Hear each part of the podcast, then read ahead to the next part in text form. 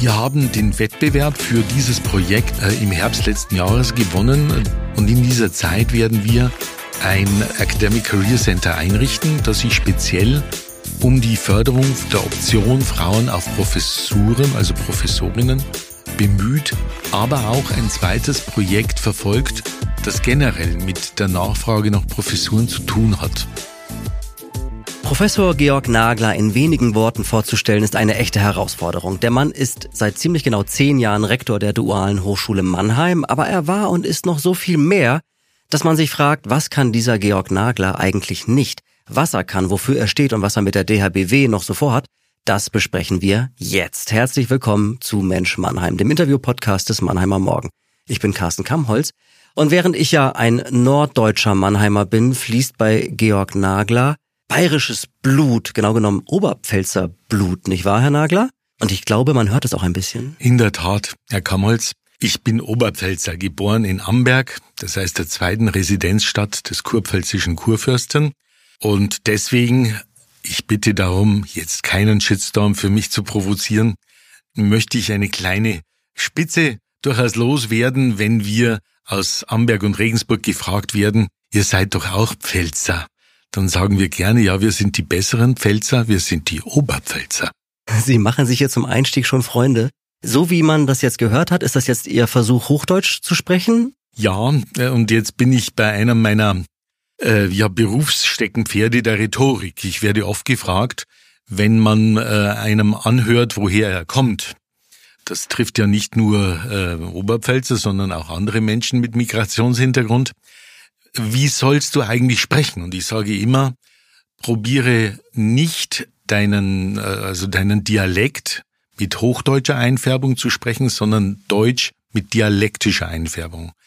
Dialektische Einfärbung gehört zur Authentizität einer jeden Persönlichkeit und deswegen sollte man die auf keinen Fall verleugnen. Wenn Sie in Ihrer Oberpfälzer Heimat unterwegs sind, wie klingen Sie denn da? Wollen Sie es mal zeigen? Also, lieber Herr Kamholz, wenn Sie mich jetzt wirklich danach fragen wollen, dann können wir da schon weitermachen. Aber ich glaube, jetzt hören wir auf. Bevor wir über Ihre Mannheimer Rektorentätigkeit sprechen, will ich einmal in Ihre Vita einsteigen. Die ist sehr interessant. Sie sind Jurist und Sie waren einige Jahre Staatsbeamter am Landratsamt Amberg-Sulzbach. Was haben Sie denn da gemacht? Ich habe als juristischer Staatsbeamter eine der drei klassischen Abteilungen geleitet. Das ist also Kommunalsozial, dann kommt noch die Kommunalabteilung selbst dabei, dazu das Bau und ich war zuständig für öffentliche Sicherheit, Ordnung und Umweltschutz. Das heißt, ich musste etwa 90.000 Führerscheine verwalten, das ganze Fahrzeugwesen verwalten. Ich war zuständig für das ganze Gewerbewesen, für das Jagdwesen, für die ganzen Feuerwehren, für den Katastrophenschutz, aber natürlich auch den Umweltschutz und den Naturschutz. Und meine größte Herausforderung war damals, ich ging im Dezember 86 zur Bayerischen Staatsverwaltung und war ab 1. Februar am Landratsamt Amberg-Sulzbach und am Karfreitag 87, vielleicht kann sich der eine oder andere aus der älteren Generation daran erinnern, ging die Maxhütte in Konkurs, das letzte große integrierte Stahlwerk Süddeutschlands. Und dann hat man gesagt, die muss einer zwangssanieren. Und dann hat man gefragt, wer ist denn da eigentlich Jurist?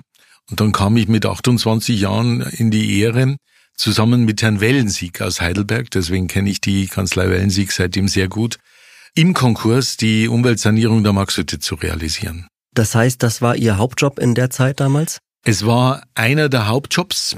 Ein anderer war, hängt sinnigerweise auch heute mit der Gegenwart zusammen. Ich war auch für die Enteignungen zuständig oder für die Zwangsumwidmungen. Damals wurde die Megal gebaut, die mitteleuropäische Gasleitung von Weidhaus an der Grenze bis nach Ludwigshafen. Das heißt, wir haben damals für die Gasversorgung der BASF gesorgt, an der sie ja letztlich bis zum 24. April dieses Jahres gehangen ist. Sehr interessant. Das heißt, Sie sind damals vielleicht auch in die Lehre geflohen aus dem Landratsamt, weil das zu negativ besetzt war, was Sie alles machen mussten? Der Grund war 1990 eigentlich ein anderer. Wir hatten damals zwei Kinder und ich wusste, dass wenn man am Landratsamt äh, ist, äh, dass man da möglicherweise auch politische hm, Zukunft haben könnte. Aber da wusste ich wiederum, wenn ich einen politischen Weg beschreiten würde, dass das noch zwölf Jahre dauern würde. Und das wollte ich nicht. Also ich wollte einfach das, was ich aufgebaut hatte, auch juristisch, was auch erfolgreich war, denn am 1. Juli 90 war die Umweltsanierung der Maxhütte fertig. Ich hatte Angebote auch aus der Wirtschaft, aber ich habe gedacht, und das kommt, jetzt kommt mein zweiter Steckenwert dazu, die Lehre. Ich habe ja beim äh, früheren Verteidigungsminister Rupert Scholz promoviert am Lehrstuhl, war bei dem auch einige Jahre. Das hat mir auch schon immer viel Spaß gemacht und deswegen habe ich mich entschieden, Dozent zu werden und bin am 1. Oktober, wenn ich mich nicht irre, 1990 an die Bayerische Beamtenfachhochschule nach Hof gegangen, um dort Dozent zu sein. Sie müssen noch einmal diese Episode erklären. Zwölf Jahre hätten Sie gebraucht, um Landrat zu werden, oder? Ja, in der Tat. Mein Landrat, ein guter Freund von mir, der ja auch heute noch lebt, hoch in den 80ern, hat gesagt, 90, er will 96 auch nochmal antreten, was er auch getan hat. Und dann war klar, also, wie gesagt, so ein Prinzendasein in Anführungszeichen, das ist nicht das meine. Also ich bin da lieber der Macher und als er dann in äh, Ruhestand ging 2002, war ich ja dann schon Vorstand der AOK Bayern, also da hat mich, glaube ich, schon richtig gerechnet. Bevor wir zur AOK kommen, was ja auch sehr interessant ist, also erstmal die Entscheidung, statt Landrat werde ich Prof. Sie wurden dann äh, Gründungspräsident der Fachhochschule Hof äh, nach einigen Jahren. Wie kommt man an so einen Job ran? Das war eigentlich für mich völlig unerwartet. Äh, ich, wenn Sie mir eine Minute geben, ich ging nach zwei Jahren als Dozent, weil ich wusste, an einer Beamtenfachhochschule in Bayern kann man nur Dozent werden und nicht Professor. Da sind die Bayern konservativ und rigoros. Und ich wollte eigentlich schon eine Professur haben und deswegen ging ich 1992, zwei Jahre später, äh, nach Biberach, weil ich einen Ruf auf die dortige Professur für allgemeine Rechtswissenschaften hatte. Und durch einen, ich würde mal sagen, großen Zufall oder wie auch immer, es war klar, wir hatten da zwei Rechtsprofessuren und einer leitete das Prüfungsamt und der zweite, die allgemeinen, war Justiziar. Und diesen Justiziar habe dann ich sofort übernommen und da war mein Rektor damals augenscheinlich so zufrieden, dass im Jahr 93, als plötzlich der damalige Prorektor ging, Herr Fissen-Ewert, dass er mich gefragt hat, Mensch, mach du doch das. Dann kannst du dich doch mal einarbeiten und dann schauen wir weiter. Deswegen wurde ich mit 93 Prorektor. Und als dann am Heiligen Abend 93 die Ausschreibungen für die sieben Gründungspräsidenten der neuen bayerischen Fachhochschulen in der Zeitung standen, habe ich die Ausschreibung einfach mal Interesse halber gelesen mit meiner Frau. So parallel hat er in der Gänsebraten ge, gearbeitet. Und dann habe ich gesagt, Mensch, das, was man sein muss, so Leitungserfahrung, Prof in einem der Studiengänge und so weiter, das bin ich, da bewerbe ich mich mal. Hab die Bewerbung abgeschickt und habe sie eigentlich vergessen und wurde ich eingeladen bin am 4. März geboren. Am 4. März 1994 war das Bewerbungsgespräch. Und ich hatte zu meiner Frau gesagt, also jetzt habe ich mal eine 10 zu 90 Chance. Und dann hat das Gespräch nicht 40 Minuten gedauert, sondern eineinhalb Stunden. Und ich ging raus und hatte gesagt, ja, könnte eine 70-30 Chance werden. Und tatsächlich, ich hatte die Bewerbung wieder vergessen. Ich habe ja in der Zeit, das ist der Beleg dafür, sogar eine Eigentumswohnung in Biberach gekauft, weil ich nie mehr damit gerechnet hatte, wurde ich dann plötzlich angerufen, Herr Nagler, wir wollen Sie nehmen. Ein Tag Bedenkzeit müssen wir wissen. Und ich gesagt, ist ja nett, dann kann ich ja meine Frau noch anrufen. Und dann wurde ich tatsächlich am 1.7. Gründungspräsident mit 35 Jahren.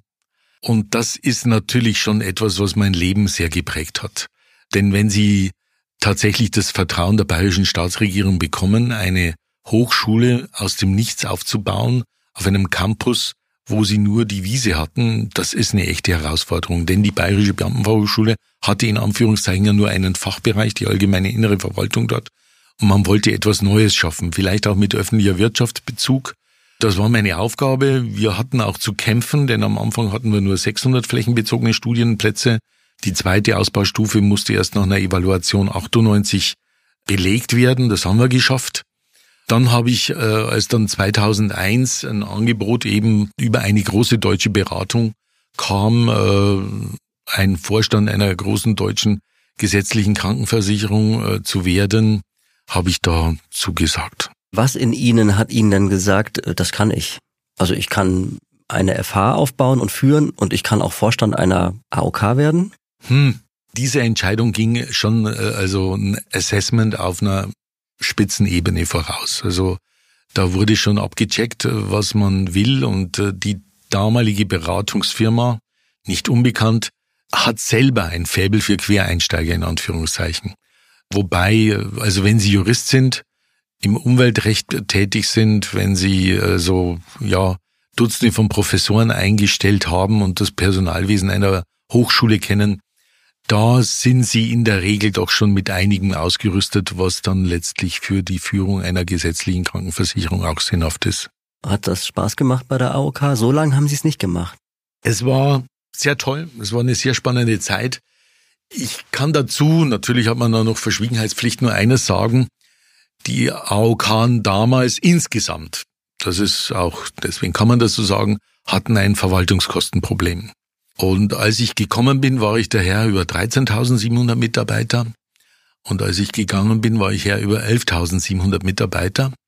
Und die letzte Stelle, die ich wegrationalisiert habe, war die meine. Freiwillig? Es war besprochen. Irgendwann mal. Denn wenn Sie 2000 Mitarbeiter in einer gesetzlichen Körperschaft abbauen, ist das schon äh, so ein, ein Ding. Sie haben dann im ganzen Bereich Medizin noch weitergemacht, hatten dann Geschäftsführerposten in der Medizintechnik. Das ist jetzt wieder ein neues Feld. Der Übergang äh, war einer Tatsache vielleicht geschuldet, äh, wo ich auch noch heute als Experte gelte. Und zwar habe ich ja äh, als Jurist, als Rechtsprofessor mit einem Team in der AOK haben wir damals die Ausschreibungen im Gesundheitswesen entwickelt. Das heißt, äh, diese neue Idee, äh, statt, ich würde mal sagen, immer nur die Preise der Leistungserbringer zu zahlen, mal zu sehen, was kann man da nicht sparen, wenn man ausschreibt.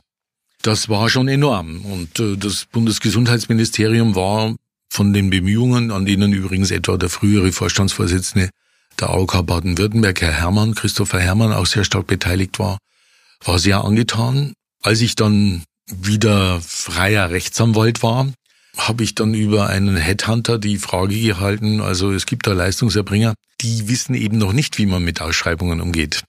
Und äh, den Job habe ich dann übernommen. Das heißt, äh, eine Branche in diesen neuen Vertragswettbewerb, in diese neue Welt des Vertragswettbewerbs zu bringen, das war eine echte Herausforderung, hat auch sehr viel Spaß gemacht. Ich habe auch äh, da noch sehr viele Freunde, habe auch damals sehr viele Einsichten gewonnen, die wichtigste Einsicht, die ich allen mitgeben möchte heute ist, bitte denken Sie daran, nur ein Arzt, der von seiner Leistung leben kann, wird ein motivierter Arzt sein. Nur ein Mediziner, ein medizinischer Fachmann, der von seiner Leistung leben kann, wird ein guter Fachmann sein. Das heißt, Geld verdienen mit Medizin darf nicht illegitim sein. Das sage ich immer allen meinen Studenten, wenn ich Recht im Gesundheitsmanagement lese, äh, also als Vorlesung gebe. Denn nur dann haben wir die Möglichkeit, auch marktwirtschaftliche Potenziale zu generieren und zu sagen, wenn ich damit Gewinn mache, dann lohnt es sich im wahrsten Sinne des Wortes. Und wir sehen heute mit BioNTech, auch wenn man möglicherweise jetzt sagt, zur Goldgrube 1, Nomen ist Omen, wie sinnvoll und wie fortschrittsbringend für die menschliche Zivilisation überhaupt solche durchaus in einer kapitalistischen äh, Marktwirtschaft entwickelten oder Sozialmarktwirtschaft entwickelten Optionen und Technologien sein können. Wenn jetzt schon die Hörer sagen, okay, das ist bisher ein ziemlich wilder Lebenslauf, den der Herr Professor Nagler da hat, denen sei gesagt, es ging dann wild weiter, weil dann kam Mannheim. Auch wieder ein Bruch oder ein Wechsel, der sich logisch erstmal nicht erklärt. Jein. Als ich äh, letztlich über ein Jahrzehnt in der Gesundheitswirtschaft war, da stellt man sich Anfang 50 äh, schon die Frage, willst du jetzt bis zu deinem Ruhestand letztlich in der Industrie bleiben oder willst du nicht durchaus an etwas nochmal denken, was äh, dir sehr gefallen hat, und zwar die Lehre? Möchte ich ganz klar sagen. Und äh, ich habe das mit meiner Frau besprochen und dann haben wir uns entschieden, uns mal das eine oder andere Angebot anzusehen. Eines oder zwei Angebote waren damals auch bei der DHBW äh, und äh, dann habe ich mich beworben in Mannheim und wurde dann auch letztlich gewählt. Und das machen Sie jetzt seit zehn Jahren. Wenn man auf die Website der DHBW geht und ähm, Ihr Profil sich anschaut, dann liest man unter Lehre, also Lehre mit H, neben Gesundheitsrecht, Wirtschaftsrecht, öffentlichem Recht, Achtung, Rhetorik und Verhandlungsführung. Was macht sie zu einem Rhetorikexperten und zu einem Verhandlungsprofi? Also Rhetorik war ein Steckenpferd seit meiner Schülerzeit. Äh, Rhetorikseminare habe ich dann sehr früh auch belegt. Und ich glaube, für einige juristische Tätigkeiten ist Rhetorik eine wichtige Voraussetzung. Also beispielsweise der Disput, der Dialog, äh, wenn's, äh, wenn die Meinungen aufeinander krachen. Und das kann sein, selbst am Landratsamt, also in Anführungszeichen, wenn Sie etwa einen Bescheid erlassen müssen und ein wütender Bauer kommt zu Ihnen und sagt, also dieser Emotionswert haben Sie wohl nicht alle. Äh, das heißt, in dieser Richtung dann rhetorisch dann zu dämpfen, das ist sehr wichtig. Ich habe mich dann allmählich da eingelesen, eingearbeitet und hatte dann seit etwa, ja, ich habe schon ziemlich früh auch in Hof dann die entsprechenden Vorlesungen übernommen und mir wurde dann auch nachweislich, das muss man ja belegen, die Venia Legendi für Rhetorik an der Fachhochschule so 98, 99 verliehen, also vor über 25 Jahren.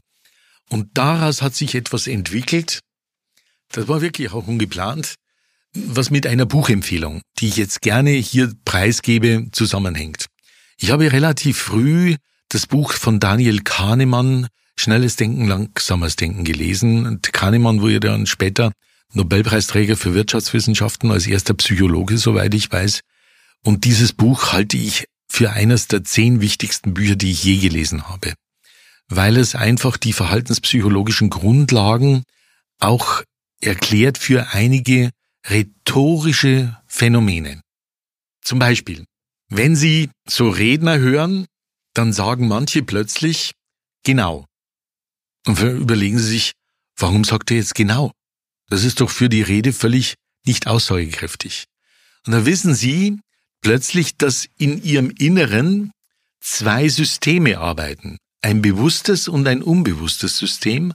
Und das unbewusste System teilweise in der Atempause vorformuliert, was Sie eine Zehntelsekunde später sagen. Und wenn Ihr Bewusstsein damit einverstanden ist, sagt es genau. Es ist also eine Rückkopplung, eine mentale Rückkopplung, die in dem Moment stattfindet, an der möglicherweise auch um sich rückzuversichern, der Redner die Hörer teilnehmen lässt, obwohl der Begriff genau für sich genommen sinnfrei ist. Das heißt, dieses Zusammenspielen von Unbewusstsein und Bewusstsein für rhetorische Prozesse dann zu analysieren, das war eigentlich das wesentliche Anliegen auch in meinem Lehrbuch, weil man eines daraus auch schließen kann.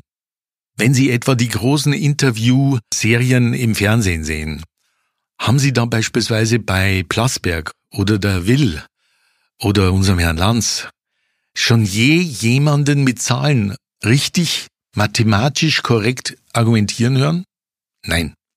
Die arbeiten alle, ganz wichtig, mit Plausibilitätsargumenten. Plausibilitätsargumente sind aber durch die Bank nicht wahr. Das Entscheidende ist aber, wenn unser Unterbewusstsein etwas hört und glaubt es, ist unser Bewusstsein ein bisschen denkfaul, ist ja energetisch begründet und lässt das durch, was das Unterbewusstsein zu glauben bereit ist. Wenn Sie also in Anführungszeichen das Unterbewusstsein adressieren können und es so in Anführungszeichen ansprechen, dass das Unterbewusstsein glaubt, was Sie sagen, dann muss schon viel passieren, dass dieses plausible Argument nicht auch von Ihrer ganzheitlichen Persönlichkeit nicht akzeptiert wird. Das heißt, wenn Sie bei diesen Talkshows genau hinhören, können Sie da sofort die rhetorischen Tricks und Kniffe erkennen? Also einige auf jeden Fall. Welche sind Ihre? Ich verwende gern Zitate. Zitate zeigen nämlich, dass beispielsweise der Redner vorbereitet ist oder vorbereitet zu sein scheint.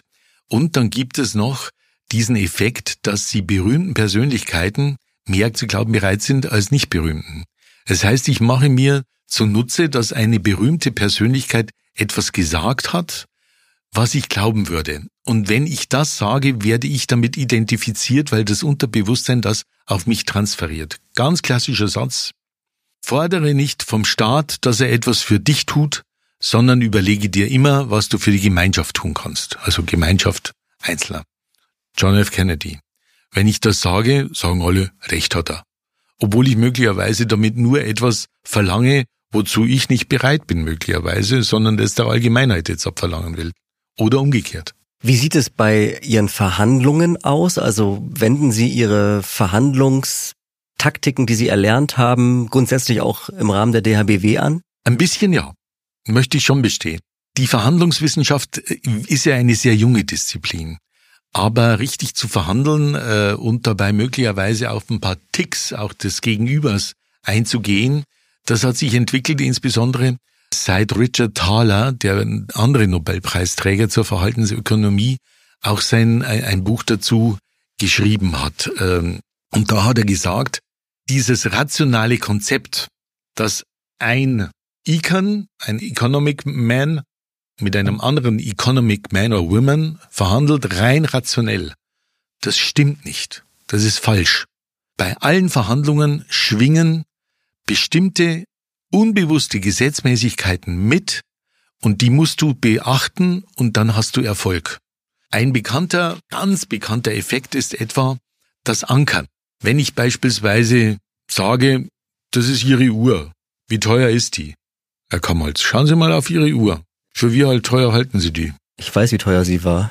Und wenn ich Ihnen jetzt anbieten würde, sie zu kaufen, würden Sie traditionell einen Wert sagen, selbst wenn Sie wissen, wie teuer der Kaufwert ist, der traditionell beim Gebrauchswert etwa 30 Prozent über dem Gebrauchswert liegt.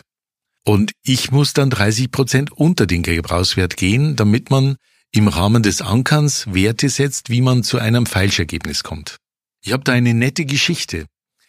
Ich war mal in Mallorca mit meiner ersten Frau und unseren drei Kindern und in Sineu war Wochenmarkt. Und da sind wir so rübergegangen und dann hat meine Frau sich in eine runde, große gehäkelte Decke verliebt. Und da war so ein Stand und vorne war eine, ein junges Mädchen, so 15, und im Hintergrund saß eine Oma. Und dann sagt meine Frau, du musst da das unbedingt jetzt kaufen. Und dann, wenn du schon immer behauptest, du kannst verhandeln, tu das mal. Dann fragte ich die Frau, wie teuer ist die Tischdecke? Dann sagt die, schaut zu ihrer Oma, sagt zu mir jetzt sinngemäß 100 Euro. Dann sage ich, getreu meinem später zu schreibenden Buch, ich biete 60 Euro. Dann schaut mich das Mädchen an, schaut ihre Oma an und sagt, ja. und dann ist mir erst gekommen, ich bin mein eigenes Opfer geworden. Ich war nämlich nicht im europäischen Kulturkreis, sondern im Mittelmeerkulturkreis. Und da darf man nicht 40 Prozent runtergehen. Sondern das Vierfache. Oder auf 70 Prozent runtergehen. Da hätte ich 30 bieten müssen und ich hätte es für 50 bekommen. Das ist eines der prägendsten Verhandlungsergebnisse, die ich je in meinem Leben hatte und nie vergesse. Aber es zeigt, dass Feilschen nicht nur etwas ist, in Anführungszeichen eine Unart, die im Mittelmeerraum oder irgendwo, die man den, äh, äh den orientalischen Ländern zuschneidet, auch wir verhandeln. Natürlich dort, wo ich bei großen Ketten bin, da geht's nicht. Aber manchmal kann man handeln und gerade wichtige Verhandlungen, beispielsweise Einkäufer in der Industrie, Einkäufer auch im Medienbereich, Verkäufer im Medienbereich, die nutzen das natürlich. Und da kommt etwas ganz Wichtiges dazu. Die Emotionen hören auf, wenn es ums Geld geht. Da müssen Sie ganz bestimmte Faktoren auch berücksichtigen. Ich habe es in meinem Buch beschrieben, um letztlich Ihre Verhandlungsergebnisse zu optimieren. Es ist also, ich will jetzt nicht für mein Buch werben, aber ich tue es natürlich. Wie heißt es denn? Verhandlungswissenschaft. Okay. Das heißt einfach Verhandlungswissenschaft. Aber es ist wirklich, ohne das zu übertreiben, total spannend, welche Faktoren beim Verhandeln berücksichtigt werden können. Und wenn Sie beispielsweise ins Internet gehen, Sie haben bestimmt schon mal bei einer der Reiseplattformen, ich nenne jetzt mal Booking.com, ein Zimmer bestellt. Ich wette, dass da plötzlich, als Sie sich für ein Zimmer interessiert haben, aufgeschienen ist, nur noch zwei Zimmer frei. Das ist der sogenannte Verknappungseffekt. Raras und Kara. Wenn das Unbewusstsein sieht, es wird knapper, dann wird plötzlich Unbewusstsein der Wert des Gutes, das ich will, höher. Das heißt, irgendwann werde ich zugreifen, wenn ich von dieser Knappheit überzeugt bin und sage, ah ja, jetzt lege ich mal die anderen Bedenken zurück. Also Raras und Kara, ich habe in dem Buch, ich glaube, 25 Gedankenfehler beschrieben, die natürlich auch von erfahrenen Verhandlern ausgenutzt werden können. Und mit denen man rechnen sollte. Neben der Erfahrung auf dem Markt, äh, wo Sie viel zu viel geboten haben, gab es noch andere Verhandlungsfehler, die Sie in guter Erinnerung haben und die Ihnen eine Lehre sind bis heute? Eigentlich wenig. Wenn ich eine Weisheit mitgebe, gerade für den öffentlichen Dienst, äh, das wissen aber auch jetzt beispielsweise unsere Gewerkschaften und der örtliche Personalrat, das Arbeitsrecht ist natürlich sehr auf die, das Bestehen von Arbeitsverhältnissen äh, fixiert. Von daher verlagern sich viele Prozesse auf die Frage der Einstellungsprognose. Das ist natürlich eine der Konsequenzen, wo man in den meisten Fällen richtig liegt, aber manchmal eben auch falsch liegen kann. Das ist übrigens auch ein Thema, äh, was wir aktiv derzeit an der Hochschule behandeln mit der Einstellung von Professorinnen und Professoren. Wenn Sie daran denken, wie kann man dafür sorgen, dass mehr Frauen Professorinnen werden, dann sehen Sie, äh, da gibt es auch manchmal, äh, ich würde mal sagen, unbewusste Denkschemata, mit denen vielleicht überwiegend männlich besetzte Auswahlgremien arbeiten, auch kollektiv arbeiten und die man durchbrechen kann. Aber da wird Ihnen Verhandlungstaktik wenig helfen. Da brauchen Sie wahrscheinlich gutes Marketing. In der Tat, da braucht man gutes Marketing, aber Verhandlungstaktik spielt dann eine Rolle, wenn Sie sich für eine Frau entschieden hat und die plötzlich die Karten in, äh, auf den Tisch legt und sagt, Frauen, gute Frauen als Professorinnen sind ein rares Gut. Was bieten Sie denn, dass ich genau zu Ihnen kommen sollen? Wir hatten schon einige Berufungsverfahren, wo auch wirklich ganz gute Kandidatinnen, die wir gerne genommen hätten, einfach abgesagt hatten, weil sie andernorts bessere Angebote bekommen haben. Sie haben bei der Dualen Hochschule deswegen jetzt ein äh, besonderes Programm aufgelegt. Das nennt sich Academic Career Center. Wann wird das eingerichtet werden und wie wird das arbeiten? Wir haben den Wettbewerb für dieses Projekt äh, im Herbst letzten Jahres gewonnen. Der Förderzeitraum erstreckt sich vom 1. Januar 23 bis zum 31.12.28 und in dieser Zeit werden wir ein Academic Career Center einrichten, das sich speziell um die Förderung von äh, der Option Frauen auf Professuren, also Professorinnen, bemüht, aber auch ein zweites Projekt verfolgt, das generell mit der Nachfrage nach Professuren zu tun hat. Die äh, Besetzung von Professuren ist mittlerweile sehr schwierig geworden. Also wir haben da einige, die wir schon vier, fünfmal ausgeschrieben haben und nicht besetzen können. Und da gibt es jetzt die Idee einer sogenannten Tandem-Professur. Das heißt, wir bieten auch MitarbeiterInnen in Unternehmen an, in Zusammenarbeit mit dualen Partnern, die ja zu unserer Hochschule gehören, eine Professur, so ich würde mal sagen, halbe halbe zu belegen. Halb im Unternehmen zu arbeiten und halb bei uns an der Hochschule. Das steckt noch in den Kinderschuhen, denn Sie können sich vorstellen, da kollidieren auch manchmal zwei Welten miteinander, auch arbeits- und personalrechtlich, vom äh, Arbeitsstatus und so weiter. Aber das zu etablieren und darin eine Option zu sehen, auch die Kooperation mit den dualen Partnern noch zu vertiefen, das halte ich für eine wirklich sehr spannende Aufgabe, der wir uns gern stellen. Was macht es denn so schwer, Frauen zu finden für äh, solche Professuren? Ist es die Bezahlung am Ende, die anderswo in der freien Wirtschaft oder an anderen Hochschulen besser ist? Ist das das Argument? Die Bezahlung kann generell natürlich im öffentlichen Dienst als eine Herausforderung gesehen werden. Das möchte ich schon so sagen. Und es gibt ja immer wieder die Hinweise darauf, dass äh, also beispielsweise vergleichbar qualifizierte Frauen und Männer, wenn sie promoviert sind, in der Wirtschaft bei unseren dualen Partnern, das ist offensichtlich das Dreifache plus X verdienen. Also das kann schon daran liegen. Ich glaube aber, dass das Wichtigste ist, was wir erfolgreichen Frauen anbieten müssen, diese Work-Life-Balance. Denn es ist nach wie vor so, und das ist ja auch schön so, dass äh, Frauen mit Familie kommen. Und äh, dass deswegen, gerade wenn Frauen kommen, wir diese Willkommenskultur, die ja in der Metropolregion Rhein-Neckar ja auch entwickelt wird, vorbildlich, dass wir die schon darauf abstellen, dass wir ein Gesamtpaket anbieten und sagen, wenn du zu uns kommst, ist auch die Familie willkommen. Und dann wird ein Schuh draus. Und hier eben zu sagen, geeignete Frauen anzusprechen, über Lehraufträge zu uns heranzuführen, die ganze, das ganze Setting vorzubereiten, nicht nur auf uns zu schauen, sondern eine Frau, die bei einer Partnerhochschule, etwa der HAW oder der Uni an, unterkommt, in Anführungszeichen genommen wird, ist ja auch gut. Äh, das heißt, für äh, dieses, für eine Umgebung zu sorgen, in der wir organisch für mehr Bewerberinnen äh, an der Hochschule sorgen, die wir dann auch gerne nehmen, das ist eine spannende, wirklich spannende Aufgabe, die wir zusammen mit der Studienakademie in Moosbach jetzt angehen. Jetzt haben wir schon viel länger gesprochen, als wir uns vorgenommen hatten, aber ein Thema habe ich noch. Ich würde gerne mal von Ihnen hören, was die DHBW so besonders macht im Vergleich zu anderen Hochschulen. Wenn ich als junger Mensch mich entscheiden soll, in welche Richtung ich gehe, was für ein Typ Student oder Azubi bin ich eigentlich?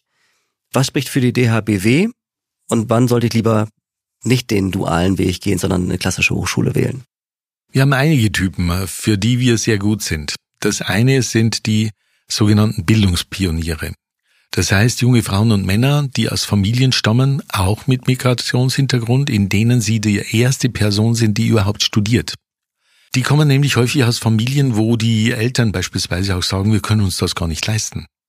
Wenn wir aber ein bezahltes Studium anbieten, ist die Motivation, sich dem zu stellen, eine ganz andere. Also da haben wir sehr viele Beispiele, sehr gute Beispiele auch, äh, dass wir hier ein gutes Angebot machen. Deswegen arbeiten wir etwa auch mit der Initiative Arbeiterkind.de zusammen. Die zweite ist, wenn ich ein straightes Studium will, aber möglicherweise auch Probleme habe mit dieser so monstranzartig an den Universitäten vor sich getragenen akademischen Freiheit. Freiheit heißt auch Selbstorganisation.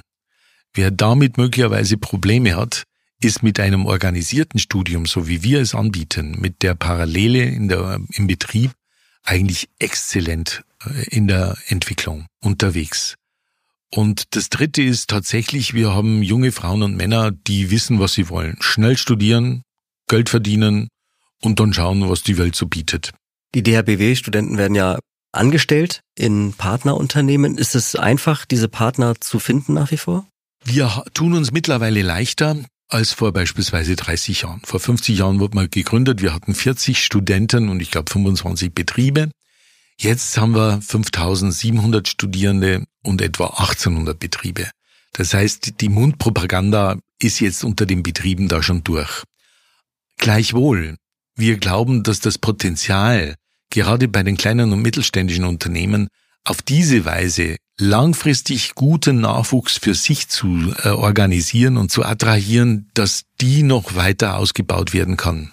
Zehn Jahre leiten Sie jetzt die DHBW in Mannheim. Wie viele Jahre werden es noch? Mein äh, gesetzlicher Ruhestand beginnt am 31. Mai 2025. Ach, das ist ja gar nicht mehr so lang. Zwei Jahre, ja. Das heißt, äh, ich bin mit Sicherheit zum einen gesund und auch motiviert, aber irgendwann wird vermutlich Anfang nächsten Jahres dann die Findungskommission offiziell installiert werden von der Frau Präsidentin Klärle, die sich dann an meine Nachfolgesuche machen wird. Und äh, in zwei Jahren sind Sie dann wieder zurück in Ihrer Oberpfälzer Heimat und im alten Slang unterwegs? Also zurück werde ich sein, das erwartet meine Frau, die ich hier sehr liebe und äh, das werden wir organisieren. Ich habe auch jetzt eine Wohnung in Rheinau Süd, die wir auch sehr gern haben. Gerade an Wochenenden kommt ab und zu meine Frau auch rüber. Übrigens auch nächstes Wochenende. Also vor diesem Hintergrund äh, Mannheim und die Kurpfalz wird ein Stück meines Lebens bleiben, aber ich glaube, Regensburg ist auch nicht schlecht. Lieber Herr Professor Nagler, herzlichen Dank für dieses sehr spannende Gespräch. Ich danke Ihnen.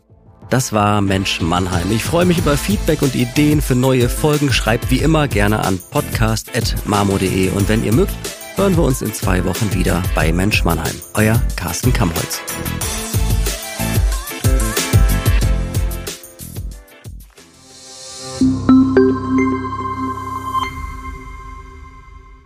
Ein Podcast des Mannheimer Morgen.